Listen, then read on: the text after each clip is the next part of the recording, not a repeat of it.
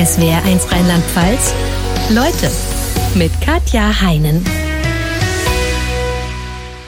SWR1 Leute mit einem Mann, der im Laufe seiner Karriere über 70 Millionen Zuschauer in die deutschen Kinos gelockt hat. Herzlich willkommen, Leute. Till Schweiger, hallo. Hallo.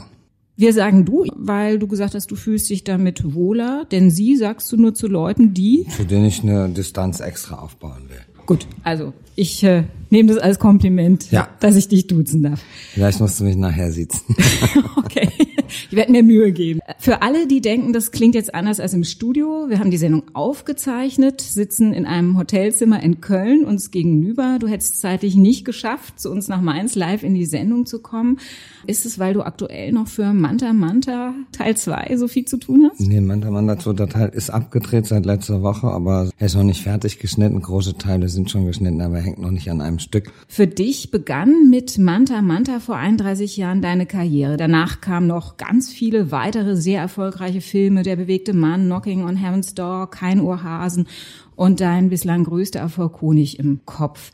Stimmt es, dass du nach wie vor auf Manta Manta am häufigsten angesprochen wirst? Ja, ja, ja, weil das ist der, das ist der Kultfilm, das ist bis heute der erfolgreichste Film, der jemals im Privatfernsehen ausgestrahlt worden ist und ist seit 1993 insgesamt 126 Mal im Fernsehen gelaufen und ich bin immer wieder fasziniert, wie junge Leute, 20-Jährige, 18-Jährige, mich auf der Straße ansprechen, ey Manta, Manta, wann kommt der zweite Teil, ey, Kultfilm und so.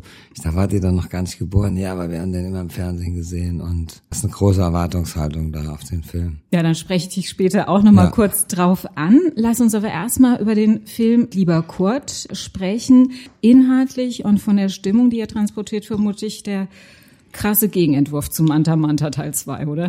Ja, das ist so, ja. Ich habe ihn bereits gesehen. Ich finde, es ist ein ganz, ganz großer Film. Ich habe geweint, ich habe gelacht und letzteres ist erstaunlich, denn du hast dich ja ein sehr schweres Thema angewagt. Den ja. Tod eines Kindes und die Frage, was macht dieser Tod mit den Erwachsenen, die zurückbleiben, mit den Eltern, aber auch mit der Lebensgefährtin des Vaters, den du spielst. Du bist ja selbst vierfacher Vater. Wie viel Respekt hattest du vor dem Thema?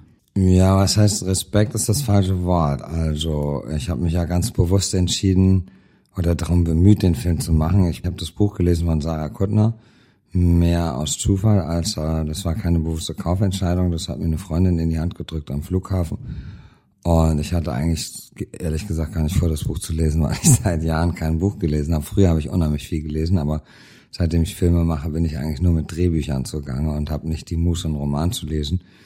Dann hatte ich aber so ein Zeitfenster, habe den Roman gelesen und habe ihn in einem Rutsch gelesen. Er hat mich tief beeindruckt, weil das ist als vierfacher Vater hatte ich immer oder habe ich immer und werde es immer haben, bis mein letzter Atemzug getan ist, äh, die Angst, dass einem meiner geliebten Kinder was passieren könnte. Und ähm, ja, mit jedem Kind, das ich bekommen habe, also jedem Mal, wo ich Vater geworden bin, bin ich immer nervöser geworden, weil ich gedacht habe, jetzt habe ich schon ein gesundes Kind, jetzt habe ich zwei gesunde Kinder, vielleicht passiert was und bis jetzt ist nichts passiert, aber kann ja immer passieren. Ne? Das ist ja das Schlimme, dass man eben, wenn man diese Angst hat, diese Angst nie verliert, man verdrängt sie, man denkt jetzt auch nicht jeden Tag, oh Gott, aber wenn ich keine Ahnung nachts einen unerwarteten Anruf bekomme von der Mutter der Kinder oder ähm, zu einer Tageszeit, wo ich weiß, die sind eigentlich jetzt im Bett oder sind irgendwo auf der Piste, äh, dann kriege ich sofort äh, Schnappatmung. Und ähm, ja, und deswegen habe ich gesagt, ich muss den Film machen. Was ist denn für dich persönlich die wichtigste Botschaft, die du mit dem Film transportieren willst? Das Einzige, was ich transportieren will, ist eigentlich Verständnis für die Situation, in der die Betroffenen sind. Die Verwandten, Eltern, Geschwister. Ich habe den Film schon Leuten gezeigt, die dasselbe Schicksal erlitten haben und die haben gesagt, das ist ein schwerer Film für sie, aber ein toller Film. Also sie fühlen sich verstanden. Jetzt hast du ja nicht nur am Drehbuch mitgearbeitet, du hast den Film auch mit deiner Produktionsfirma Barefoot Films produziert, du hast Regie geführt, du hast den Film geschnitten und äh, auch noch die männliche Hauptrolle gespielt, die des großen Kurz, des Vaters, der seinen Sohn verliert. Was ist der Vorteil für dich daran, alles in einer Hand zu haben? Es gibt keinen Streit mit Produzenten. Man kann den Film wirklich so machen, wie man ihn, wie man es für richtig hält. Ähm, Aber du trägst natürlich dann auch das volle finanzielle Risiko. absolut. Aber das war ja immer so bei meinen Filmen. Macht dir das überhaupt keine Angst? Also keine Kopfzerbrechen? Nein, also es gab ja auch schon Filme, die nicht funktioniert haben und dann verliert man eben auch Geld. Aber in der Regel, wenn ich sage, ich drehe einen Film, dann bin ich so überzeugt, weil ich dann, ich drehe ja erst, wenn ich das überzeugt bin vom Drehbuch. Ich kenne viele Leute, die sagen, ah, das Drehbuch ist noch nicht so weit, aber wir drehen jetzt erstmal, irgendwie fällt uns schon noch was ein. Und das halte ich für einen großen Fehler, weil man kann aus einem mittelguten Drehbuch keinen guten Film machen. Dass du selbst den Film produzierst und Regie führst, hat ja auch den Vorteil, dass du dir die Kollegen, mit denen du drehst, selbst aussuchen kannst. Ja, in Genau. diesem Fall spielt äh, Heiner Lauterbach zum Beispiel mit, äh, der spielt den Nachbarn Hannes oder Peter Simoni, Check deinen Vater. Franziska Machens, ähm, deine Lebensgefährtin, die ist vor allen Dingen erstmal durch Theater bekannt, bisher noch nicht so durch Film. Nach welchen Kriterien suchst du dir die Leute aus, mit denen du zusammen spielst? Ja, in erster Linie müssen sie irgendwie in meine Vorstellung passen, dass sie der Rolle entsprechen. Äh, und dann gucke ich natürlich nach Talent. Ne? Und ähm, was ich toll fand bei Franziska war eben, dass sie zwar ein großer Star im deutschen Theater, aber im Film ist sie völlig unverbraucht. Also sie hat zwar schon gedreht, aber nichts Großes und ist jetzt ihre erste große Kinohauptrolle und ich habe sie halt im Casting gehabt und äh, habe viele tolle Schauspielerinnen gecastet, aber als sie dann dran war, habe ich danach sofort gesagt, die oder keine, weil sie wirklich eine herausragende Schauspielerin ist. da du quasi dein eigener Regisseur bist, fehlt ja letztlich auch das Korrektiv von außen ein Stück weit. Nö, weil ich bin ja das Korrektiv.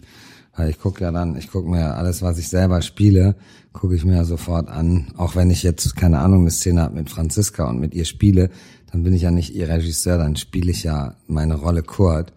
Und deswegen gucke ich auch das immer sofort an, in der Videoausspielung. Und dann gucke ich das und dann, ich rede ja auch von mir nicht, äh, im Schneiderraum rede ich ja nicht von mir, sondern ich rede von ihm.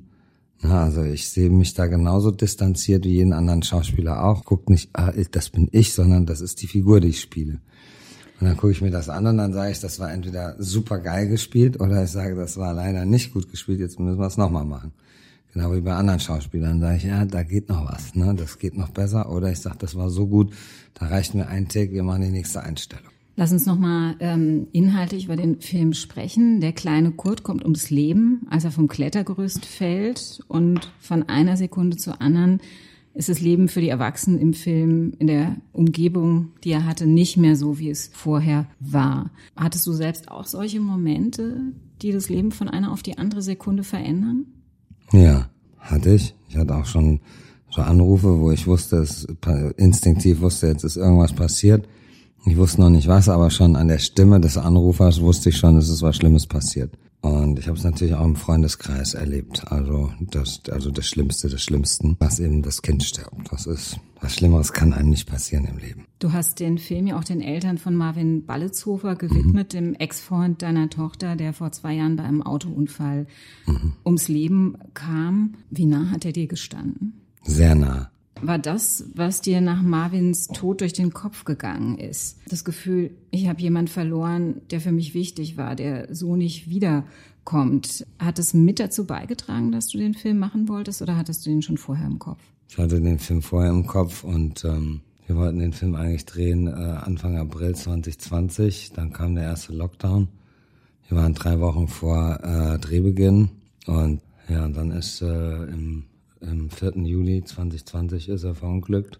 Und dann hast du wahrscheinlich während des Drehs oft an ihn gedacht. Nicht nur während des Drehs, ich denke eigentlich jeden Tag an ihn, weil er war ganz eng, auch, auch wenn Luna und er nicht mehr zusammen waren, er war ganz eng mit, auch mit Dana, mit, mit, mit Lilly, mit Emma.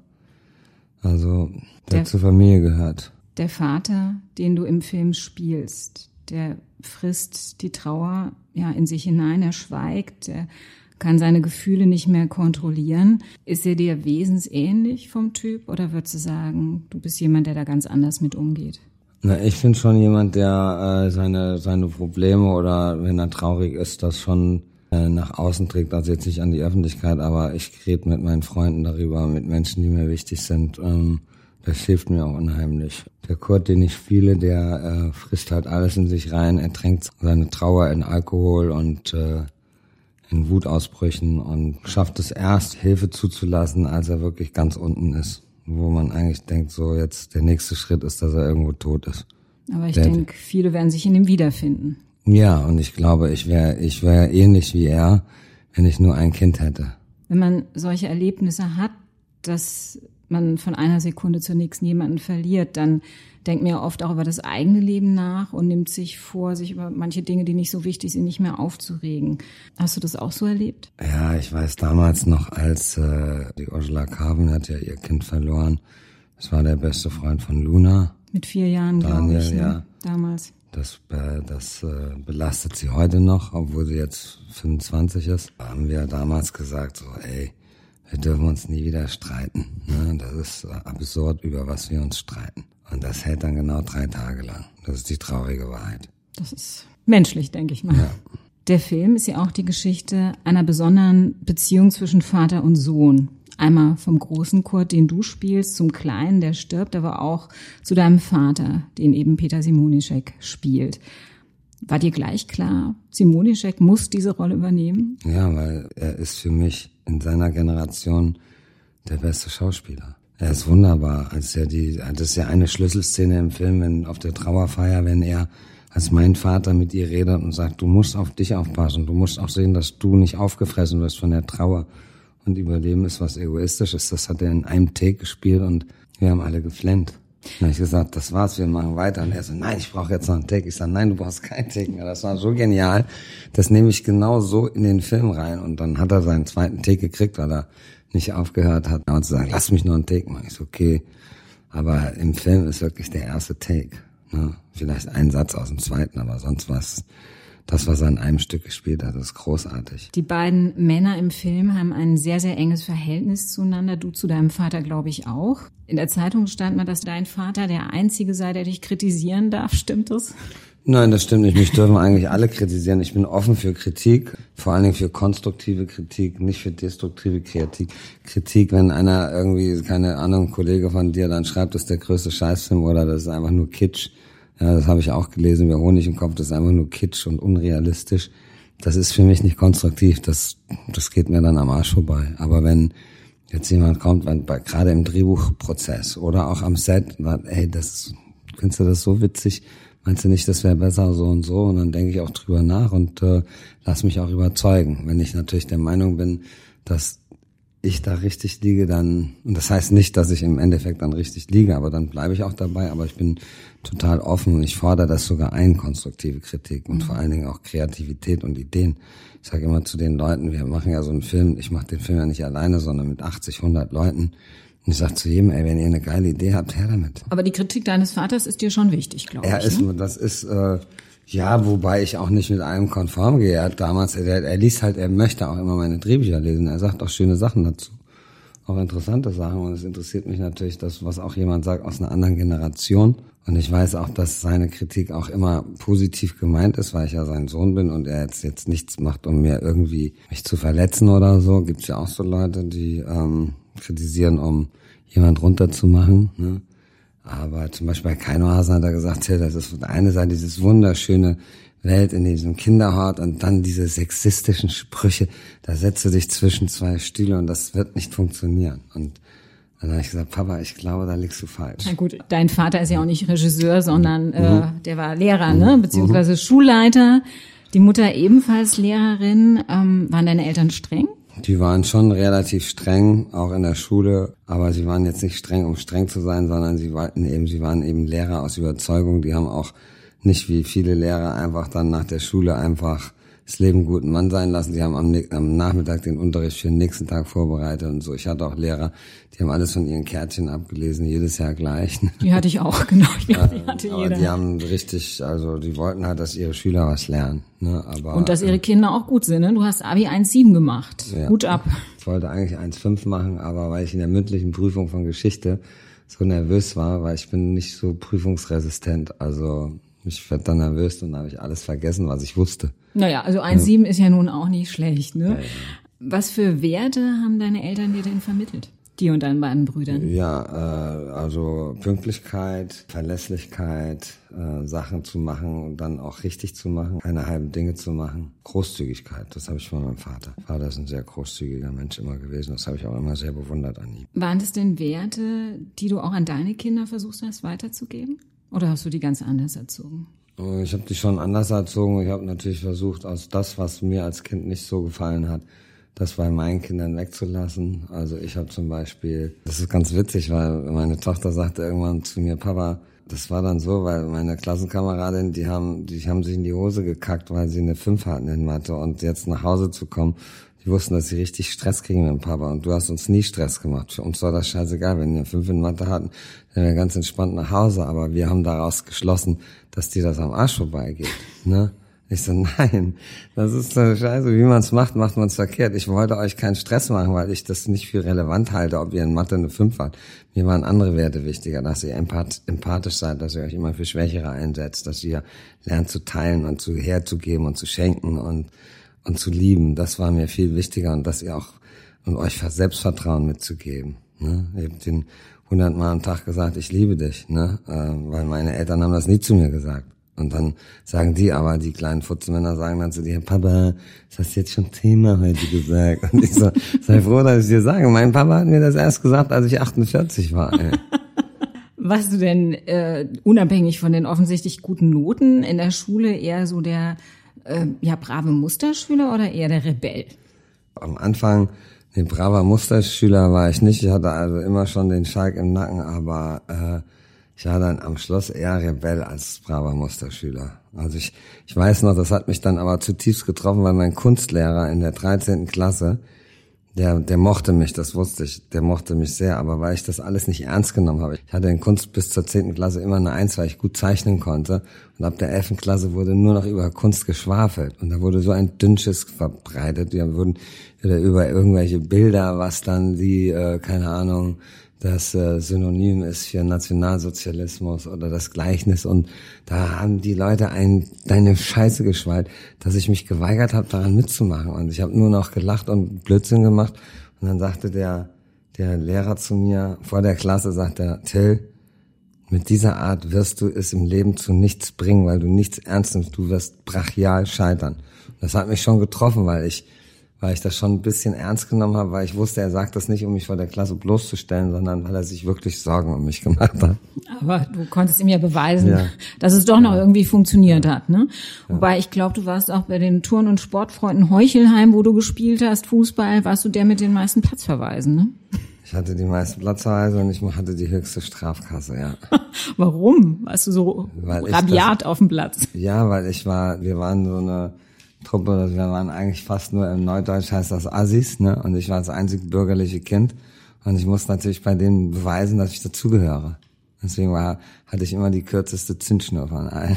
Hättest du dir denn vorstellen können, ähm, Lehrer zu werden wie deine Eltern? Ja, du hast ja mal ja Lehramt studiert, ne? Ja. Das war ja mein Berufswunsch. Ich wollte ja Lehrer werden. Ich Was ist dazwischen gekommen? Dazwischen gekommen ist, dass 83, als ich Abi gemacht habe, gab es die sogenannte Lehrerschwemme. Da gab es so viele Lehrer, dass man wusste, selbst wenn man Staatsexamen 1 abschließt, kriegt man keinen Job als Lehrer und da habe ich keinen Sinn drin gesehen. Hm. Und wie bist du dann auf Schauspieler gekommen? Das war, ich habe dann Medizin studiert, das wollte ich eigentlich gar nicht, aber meine Eltern haben mich da reingequatscht und ich hatte ja kein 1,0 und habe gedacht, okay, ich habe 1,7, wenn ich Glück habe, kriege ich gar keinen Studienplatz. Und da weiß ich noch, da lag ich im Bundeswehrkrankenhaus, da kam mein Vater rein, du hast den Studienplatz und ich so, nicht fuck. Und das hat mir auch Zero Spaß gemacht, also null Spaß, weil das ist ja bis zum Physikum nur Naturwissenschaften und nur auswendig lernen. Und da konnte ich natürlich nicht mal, dann habe ich eine Schauspielerin kennengelernt aus Hamburg, die war im Gießener Stadttheater, mit der hatte ich so ein Verhältnis und die hat immer zu mir gesagt, du musst Schauspieler werden. Ich so, meinst du? Und sie, ja. Ich, hab, ich weiß gar nicht, wie das geht. Ich, ich mach mit dir, ich bereite dich vor, ich mache mit dir die Rollen und so. Und dann habe ich mich halt, dann habe ich halt mich ein Jahr lang beworben auf verschiedenen Schulen und habe meinen Eltern dann aber nicht gesagt, ich höre auf mit Medizin und ich werde Schauspieler oder werde es versuchen, äh, sondern ich habe gesagt, ich äh, höre auf mit Medizin, ich studiere jetzt auf Magister Geschichte und Germanistik, habe mich auch eingeschrieben, habe auch die Scheine gemacht, aber eigentlich habe ich die ganze Zeit mich an Schauspielschulen beworben. Irgendwann habe ich ihnen dann gesagt, die sind natürlich in Ohnmacht gefallen. Meine Mutter sagte so, du warst ja noch nicht mehr in der Theater AG. Und dann, weil ich ja bei den ersten Schulen bin ich auch überall abgelehnt worden, haben sie gesagt, Siste, Siste, du kannst es nicht und so, ne? Aber irgendwann haben sie dann auch ihren Frieden damit gemacht. Ich habe gelesen, als dein Vater dich zum ersten Mal im Theater gesehen hat, als du auf der Bühne standest, dass du von oben beobachtet, wie er unten einschlief ja. und deine Mutter ihn immer wieder mit dem Ellenbogen traktiert hat, damit er wach wird. Was für eine Rolle hast du da gespielt? Um das, war, das war Max Frisch, Biedermeier und die Brandstifter, aber es war auch eine grottige Inszenierung und das war auch ein kleines, stickiges Theater, da waren vielleicht so 200 Mann drin und das war das habe ich, ich war, ich habe nur gesagt, fucking, mein Beispiel, mein erstes Bühnenstück, mein Vater schläft. Aber ich habe ihm nicht übel genommen, weil ich wusste, dass diese Aufführung scheiße war. Die erste Rolle, die du je auf der Theaterbühne hattest, äh, finde ich auch ausgesprochen witzig. In einem Theater in Gießen warst du Komparse im Stück Sängerkrieg der Heidehasen. Genau, das war, wo ich die Schauspielerin kennengelernt habe. Was musstest du da machen? Ich musste nur am Anfang der, äh, des Stückes auf der Bühne stehen und musste mir von lauter kleinen Kinderhasen in den Arsch treten lassen. Ach, super Rolle. Und das hatte ich aber offensichtlich nicht davon abgehalten, Schauspieler zu werden. Nach der Schauspielschule in Köln ähm, sah es erstmal mau aus mit Rollen. Äh, du hast irgendwie Pornos synchronisiert, du hast... Äh, nicht nur Pornos, ich habe auch andere Filme synchronisiert. Natürlich. Hauptsächlich Pornos. Und hast ab 1990 den Jo Zenker in der Lindenstraße gespielt. Mhm. 91 kam dann das Angebot für Manta Manta. Da haben dir viele erstmal abgeraten. Warum? Weil sie gesagt haben, jetzt schon in der Lindenstraße und jetzt noch Manta, Manta-Fahrer spielen, dann ist deine Karriere zu Ende, bevor sie angefangen hat. Und ich habe gesagt, seid ihr blöd, das ein Bernd Eichinger-Film. Weil Bernd Eichinger war für mich damals schon das Idol, das war der einzige Produzent, der sich hingestellt hat gesagt hat, er will Filme für ein Publikum machen und nicht einfach so irgendwelche Filme, die sich keiner angucken will. Und ähm, ja, und ich habe es auch nie bereut, dass ich die Rolle gespielt habe. Es wurde ein Riesenerfolg natürlich. Du als Berti, Tina Ruland als Friseuse Uschi. Du hast ja schon seit Jahren über eine Fortsetzung der Geschichte nachgedacht. Wieso hat es so lange nicht geklappt? Weil erstmal stand Bernd Eichinger im Weg, der, der hat nicht dran geglaubt, dann ist er ja 2011 zu früh gestorben. Da habe ich mich mit seinem Nachfolger getroffen, der fand die Idee wiederum super. Aber ich war ja die ganzen Jahre mit Warner ganz eng verbandelt, mit Warner Brothers und die Rechte für den Film lagen bei der Konstantin. Ich habe denen gesagt, ihr müsst das Drehbuch entwickeln, ich kann's nicht. Ne? Oder ihr gebt mir die Rechte, ich kaufe euch die Rechte ab. Das wollten sie aber auch nicht. Und letztes Jahr endete mein langjähriger Deal mit Warner Brothers und äh, dann war der Weg frei. Tina Ruland ist auf jeden Fall wieder mit dabei. Was ist mit den anderen Darstellern von damals? Wer noch dabei ist, ist der Klausi, also Michael Kessler und der Martin Armknecht, der den Axel, den Mercedes-Fahrer, gespielt hat. Ich kann sagen, Tina Roland ist eine Sensation. Also das, äh, die Leute werden wirklich staunen, äh, was für eine tolle Charakterdarstellerin sie ist. Dazu hatte sie ja, ein Schauspieler kann immer nur zeigen, was er drauf hat was das Drehbuch eben hergibt. Und in Manta 1 war sie ja einfach nur, das war die behaupteste Liebesgeschichte aller Zeiten. Die haben sich nur angezickt und am Schluss sitzen sie im Autodach und, und sie ist schwanger. Ne? und, äh, aber der Film wird großartig. Mhm. Wir hatten einen Riesenspaß, den zu drehen und der Tag, als dann der Original Manta ans Set kam, ne, der spielt ja dann auch wieder mit. Kurz, aber sehr prägnant. Das war, das war eine Zeitreise. Und du bist ja auch wieder Produzent, Regisseur und Hauptdarsteller in einem. Ja, aber diesmal bin ich nur Co-Produzent. Wenn du dich entscheiden müsstest, ob du lieber Regisseur oder Schauspieler wärst, was würdest du wählen? Naja, ich mag ja alles, aber wenn jetzt, sage ich mal, wenn jetzt der liebe Gott kommt und sagt, du hast nur noch einen Schuss frei, du darfst nur noch einen Beruf machen, äh, dann würde ich mich für Regie entscheiden. Warum? Weil es viel kreativer und erfüllender ist als Schauspiel. Ich meine, ich spiele gerne, wenn es eine tolle Rolle ist oder so, aber äh, Regie ist schon das ganze Paket, ne? Und du hättest mehr Privatsphäre, wenn du nur Regisseur wärst. Das ist wahrscheinlich. bei mir zu spät. Und wenn bei ich halt nur als Regisseur anfangen würde, auf jeden Fall. Lass uns nochmal über deine Filme sprechen. Manta Manta war, wie schon gesagt, der Auftakt für deine Karriere. Viele andere tolle Filme sind gefolgt. Knocking on Heaven's Door war sicherlich ein besonderer Film. Der Kinodurchbruch Honig im Kopf äh, hat alle Publikumsrekorde gesprengt. Im Rückblick, auf welchen deiner Filme bist du am meisten stolz? Oder kann man das nicht sagen? Es ist das wie bei Kindern. So, genau, das wäre so, wie wenn du mich fragen würdest, welches, auf welches deiner vier Kinder bist du am stolzesten, ne? Ich finde auf alle Kinder gleich stolz ist. Und, und jeder Film ist wie ein Kind. Das ist ja, also nicht wie ein Kind, das äh, ein Kind ist noch was anderes, aber das ist wie so ein Baby, ne? Ähm, es gibt sicherlich Filme, auf die ich stolzer bin als auf andere. Aber die meisten Filme, die ich gemacht habe, wenn ich, ich gucke die ja dann jahrelang nicht, weil ich, bis der Film ins Kino kommt, kann, kann ich den Film rückwärts aufsagen, weil ich schneide ja den Film dann auch. Aber wenn, wenn ich was raussingeln sollte, dann wäre es sicherlich Schutzengel und Barfuß. Kurt wahrscheinlich auch. Und ich weiß jetzt schon, Manta, zweiter Teil, der wird auch dazu gehören. Du hast ja auch einige Jahre in den USA gelebt und auch dort Filme gemacht, hast aber für dich festgestellt, ich will lieber wieder in Deutschland arbeiten. Warum? Ich wollte gar nicht nach Amerika gehen, das war eine rein familiäre Entscheidung, weil meine Frau dahin wollte. Ähm, ich wäre am liebsten in Deutschland geblieben, weil äh, als sie zurück wollte, war ich, habe ich gerade angefangen, meine eigenen Filme zu machen. Knockin' on Heaven's Door, der Eisbär. Ich habe gesagt, ich will jetzt nicht weg. Sie sagt, ich will, aber ich will zurück, ich habe Heimweh. Die war Amerikanerin, genau. Genau, sie wollte eigentlich nach Seattle und dann sage ich, in Seattle, da kann ich mich gleich einbuddeln, da gibt's ja gar nichts. Dann wenigstens nach Los Angeles, da kann ich nach Stoffen suchen. Habe dann da auch einige Filme gedreht, aber die meisten waren eben, das lag in der Natur der Sache, weil ich aufgrund meines Akzentes kein Amerikaner spielen kann, habe ich natürlich Europäer gespielt und die spielten natürlich die Filme irgendwo in Europa. Wenn dann so einen großen Studiofilm machst wie Tomb Raider oder King Arthur, dann bist du ein halbes Jahr von zu Hause weg. Und das wollte ich halt nicht. Ich wollte ja meine Kinder aufwachsen sehen. Und ich musste halt auch, wenn ich dann mein Geld verdienen musste, habe ich in Deutschland gedreht oder amerikanische Filme, die in Europa oder in Afrika gespielt haben und äh, habe viel verpasst von meinen Kindern. Deswegen, ich wollte eigentlich nicht, ich wollte nach einem Jahr zurück und dann habe ich mich breitschlagen lassen, nach Malibu zu gehen, ein Haus zu kaufen und äh, aber 2004 habe ich gesagt, ich gehe jetzt zurück, egal was passiert. Im Vergleich, wie gut oder schlecht steht das deutsche Kino heute da? Im Vergleich zu, als ich damals angefangen habe mit Manta Manta, da gab es eigentlich kaum Filme, die für ein Publikum gemacht worden sind. Ben Eichinger war wirklich der erste. Steht heute viel besser da. Jetzt natürlich durch diese ganzen Corona-Wahnsinn und die ganzen Lockdowns steht das Kino nicht gut da.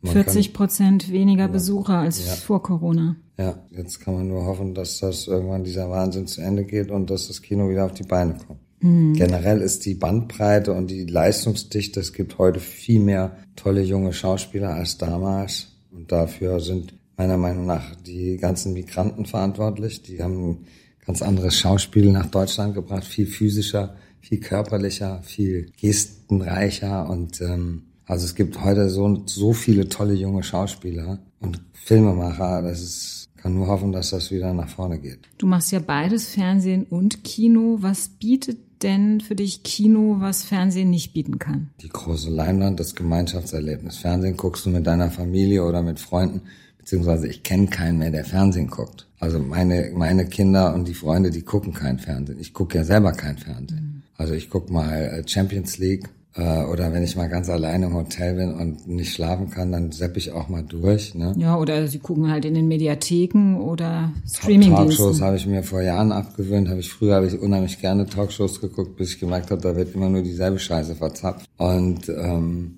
Kino ist halt, du entscheidest dich, du setzt dich in den Bus oder fährst mit dem Auto, du sagst, ich will diesen Film schauen auf der großen Leinwand mit anderen Menschen zusammen.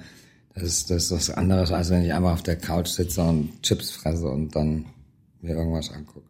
Du bist ja nicht nur Regisseur, Produzent und Schauspieler, du bist auch sozial sehr engagiert, hast 2015 eine Stiftung gegründet, viel Geld gesammelt, selbst reingesteckt, auch um vor allen Dingen was gegen Kinderarmut in Deutschland zu tun. Was war das letzte Projekt, das du mit deiner Stiftung unterstützt hast? Die letzten Projekte gingen hauptsächlich um Sportprogramme und Ernährungsprogramme für sozial schwache Kinder. Ist es der Gedanke, ich habe selbst vier Kinder, denen es gut geht und will nicht, dass es anderen Kindern schlecht geht? Ja, es war so der Gedanke. Ich wollte eigentlich diese Stiftung immer schon machen, aber ich wollte mir ganz viel Zeit lassen. Ich habe mir auch schwer getan, weil es gibt ja auch so Stiftungen, die eigentlich nur dazu da sind, um irgendwelche Steuersparmodelle zu machen. Und da wollte ich mich natürlich nicht einreihen. Hm, aber als ich irgendwann erfahren habe, dass in Deutschland über zwei Millionen Kinder unter der Armutsgrenze leben und ich gedacht, dieses, es ist ja nicht mehr so, aber damals dieses reiche Land, äh, dass hier zwei Millionen Kinder unter der Armutsgrenze leben, das kann nicht sein. Dass es hier so viel Reichtum gibt und so viele Leute, die so unsinnig viel Geld haben und es nicht hergeben. Und da habe ich gedacht, ich muss was machen. Aber ich habe es eben vor mir hergeschoben und dann kam halt die Flüchtlingskrise und das habe ich mit der heißen Nadel gestrickt und gedacht, jetzt musst du was machen. Du engagierst dich sozial, auch als vierfacher Vater, aber bist auch im Beruf jemand, der ja, der wahnsinnig brennt, ich, äh, der sich wenig Pausen gönnt. Ich zitiere jetzt mal Peter Simonischek, äh, der eben deinen Vater in Lieberkurt gespielt hat. Der hat über dich gesagt, ich zitiere das jetzt, ich habe erlebt, wie mich Till um drei Uhr nachts anruft und begeistert von geschnittenen Szenen berichtet. Er dreht bis Mitternacht und setzt sich anschließend noch in den Schnitt. Es ist als ob eine Fackel an beiden Seiten angezündet wird und wirkt auf Außenstehende einfach faszinierend. Wann tankst du mal Kraft und erholst dich? Weil eine Fackel, die von beiden Seiten angezündet wird, brennt irgendwann ab. Wenn ich mir Auszeiten gönne, dann fahre ich nach Mallorca in mein Häuschen. Äh, dann verbringe ich Zeit mit Freunden, koche mit denen, quatsche, blödel rum. Äh, wenn ich Sport mache, gönne ich mir eine Auszeit. Aber für mich ist auch eine Auszeit, wenn, der Peter das so äh, bezeichnet, als die Fackel von zwei Seiten anzünden das mache ich ja, weil es mir unglaublich Freude bereitet. Und da ziehe ich meine Energie raus. Die Leute sagen immer, wie macht der das? Der muss doch irgendwie Kokain nehmen oder sowas. Und äh, ich so, nein, das ist die Liebe zum Beruf. Das ist die Liebe. Das liebe ich, das zu machen. Und da komme ich mit zwei Stunden Schlaf aus. Wirklich über Wochen. Irgendwann, wenn der Film dann fertig ist, also jetzt als Manta 2 fertig war, war ich dann wirklich jeden Tag so, irgendwie, jetzt könnte ich einschlafen. Ich kann zum Beispiel es gibt ja Leute, die nehmen tagsüber so Powernaps so. Und die, die beneide ich auch ein bisschen, dass sie das können. Ich kann tagsüber nicht schlafen. Aber wenn ich dann so müde bin, dass ich dann tagsüber so einlege am, oder über am Schneidetisch so einlege, dann denke ich, jetzt ist es Zeit, dich mal hinzulegen. So, aber, also mir geht's gut. Zeit für eine Pause auf Mallorca, wenn man am Schneidetisch ja, morgen, einlegt. Genau. Morgen. Morgen? Ja. Okay. Dort hast du ja, glaube ich, auch Tiere. Du bist ein großer Tierfreund. Was für Tiere hast du dort? Oh, eine ganze Menge. Ich habe äh, Zwergziegen, ich habe äh, Hängebauschweine, Gänse, Enten, Hühner, ähm, Katzen ohne Ende, Hunde leider nicht mehr, weil das macht keinen Sinn. Ich hatte drei Hunde, aber die haben sich dann, weil die Bezugs, weil ich nicht immer da bin, weil die Bezugsperson fehlt, die haben sich dann zu wie so einem Wolfsrudel entwickelt und haben angefangen, meine anderen Tiere zu massakrieren. Okay. Die habe ich aber für die habe ich alle ein schönes Zuhause gefunden und die sind jetzt auch völlig verhaltensunauffällig, denen geht's super. Aber ich hätte gern wieder Hunde, weil ich liebe Hunde. Aber dazu musst du da sein. Für einen Hund musst du da sein. Till Schweiger, ich danke dir für das Gespräch. Unsere Gäste in Leute bekommen am Ende immer ein kleines Geschenk. Oh ja. Und ähm, bei all dem, was du noch vor dir hast an Filmen, dachte ich, ich schenke dir ein Buch zum Entspannen und Schmökern. Und zwar das Buch von Deutschlands berühmtesten Förster Peter Wohleben, Das Seelenleben der Tiere, Liebe, Trauer, Mitgefühl, erstaunliche Einblicke in eine wow. verborgene Welt. Dankeschön. Und äh, da kannst du nicht nur erfahren, wow, dass das lese Tiere ich jetzt auf Mallorca. zu vielen Gefühlen Ja. fähig sind, sondern auch zu erstaunlich schauspielerischen Leistungen, also auch Wildtiere. Füchse sind da ganz weit vorne. Ja, vielen Dank. Ich habe eine Freundin, die hat einen Fuchs adoptiert und die schickt mir immer Videos. Das ist zum, das ist herzzerreißend süß. Die sind jetzt, er hält sich für einen Hund, der Fuchs, und es geht an der Leine und ist so süß. Also Ich wünsche dir erstmal gute Erholung auf Dankeschön. Mallorca, viel Spaß beim Lesen des Buches und Dankeschön. viel Erfolg für Lieber Kurt und Vielen für alle Dank. kommenden Filme. Vielen Dank. SWR 1 Rheinland-Pfalz. Leute, jede Woche neu. Auf swr1.de, in der SWR 1 App und überall, wo es Podcasts gibt.